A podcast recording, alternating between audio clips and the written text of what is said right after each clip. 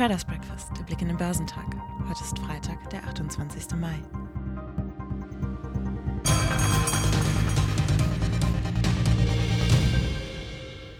Die Börsen dehnen ihre Hängepartie weiter aus. Es gibt kaum noch Schwung nach oben, kommentierten am Donnerstag die Autoren des Fuchs-Börsenbriefs.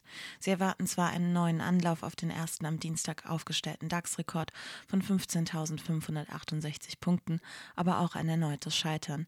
In der Spitze war der Leitindex dieser Bestmarke am Donnerstag bis auf knapp 80 Zähler näher gerückt. Der New York Times zufolge will Biden am Freitag für das Steuerjahr 2022 einen Entwurf für ein Rekordbudget von 6 Billionen US-Dollar vorlegen, um in Bildung, Gesundheitsversorgung und Infrastruktur des Landes investieren zu können. Daraufhin war der US-Leitindex Dow Jones Industrial am Donnerstag solide in den New Yorker Handel gestartet. Die Aktien im asiatisch-pazifischen Raum stiegen im Freitagshandel. Der breitere Hang Seng Index in Hongkong gewann 0,7 Prozent. In Japan sprang der Nikkei um 2,1 Prozent nach oben. Der südkoreanische Kospi legte um 0,9 Prozent zu. Die Märkte auf dem chinesischen Festland sahen gedämpftere Bewegungen, wobei der Shanghai Composite flach blieb, während der Shenzhen Component um 0,2 Prozent stieg. Andernorts in Australien stieg der S&P ASX 200 um 1,2 Prozent. Die in den vergangenen Wochen häufig gesehene Rotation von Technologieaktien zu Standardwerten hat den US-Aktienmarkt am Donnerstag wieder bestimmt. Der Leitindex Dow Jones Industrial gewann 0,4 Prozent auf 34.465 Punkte. Der marktbreite S&P 500 legte um 0,1 Prozent auf 4.201 Punkt zu.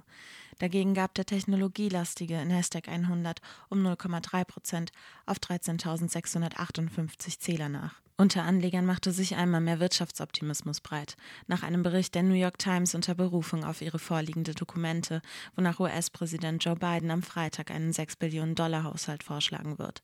Mit dem Budget sollen Bildung, Gesundheitsversorgung und Infrastruktur des Landes gestärkt werden. Zyklische, also besonders von der Konjunktur abhängige Papiere hatten die Anleger daher eher auf ihren Kaufzetteln als die in der Pandemie heiß gelaufenen Technologietitel. An die Dauspitze setzten sich die Papiere des Flugzeugbauers Boeing mit einem Zuwachs von 3,9 Prozent. Mit nach oben gezogen wurde der Kurs von den Produktionsplänen des europäischen Rivalen Airbus. Mit Blick auf eine Erholung von der Corona-Pandemie will dieser die Produktion kräftig ausbauen. In der Gunst der Anleger oben standen erneut Autowerte. General Motors gewannen 2,9 Prozent. Der Konzern fährt die Produktion in fünf bisher wegen der Chip-Knappheit geschlossenen Werken wieder hoch.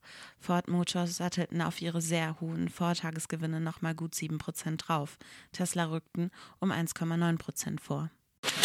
Die hohe Nachfrage nach Technik für Rechenzentren und Grafikkarten trieb die Geschäfte von Nvidia auch zum Start des neuen Geschäftsjahres kräftig an. Im ersten Quartal sprangen Umsatz und Gewinn im Vergleich zum Vorjahreszeitraum deutlich nach oben. Der Kurs jedoch profitierte davon nicht. Er sank um 1,4 Prozent. Die Aktien hatten bereits in den vergangenen Tagen merklich zugelegt, bis in die Nähe ihres Mitte April erreichten Rekordhochs. Der DAX hat am Donnerstag nahe seines Rekordes weiter den Schwung vermissen lassen. Üppige Budgetpläne des US-Präsidenten Joe Biden konnten dem Leitindex zwar zwischenzeitlich kurz über die Gewinnschwelle verhelfen, über die Ziellinie ging er aber 0,3 Prozent tiefer bei 15.407 Punkten. In der zweiten deutschen Börsenreihe zeigte sich der MDAX robuster, indem er um 0,7 Prozent auf 33.009 Punkte stieg. Im Fokus standen am Donnerstag wieder einmal die Aktien von Bayer. Sie büßten am DAX-Ende gut 5% ein, wegen eines weiteren Rückschlags im US-Rechtsstreit um angebliche Krebsrisiken des Unkrautvernichters Roundup. Der Richter Vince Cabria lehnte einen angestrebten Kompromiss zum Umgang mit künftigen Klagen ab. Mit einem Fünf-Punkte-Plan will Konzernchef Werner Baumann die Sache nun endlich in den Griff bekommen. Die Anleger überzeugte das aber nicht. Die Tatsache, dass der ehemalige Mehrheitseigner Caring seine Puma-Beteiligung weiter reduziert, ließ die am Vortag noch rekordhohen Aktien des Sportartikelherstellers im hinteren MDAX-Drittel um 0,6 Prozent sinken. Sie zeigten sich damit deutlich erholt von einem über weite Strecken noch deutlicheren Minus. Die großen Gewinne in der DAX-Familie kamen aus der Flugzeugindustrie, angeführt vom MDAX-Spitzenreiter Airbus. Der Flugzeugbauer präzisierte seine Produktionspläne für eine Zeit nach der Pandemie. Bis 2025 geht er von einer Markterholung auf Vorkrisenniveau aus. Dies katapultierte den Aktienkurs um 9% nach oben. Die Aktien des Triebwerkspezialisten MTU folgten dem im DAX mit einem Plus von 2,4%.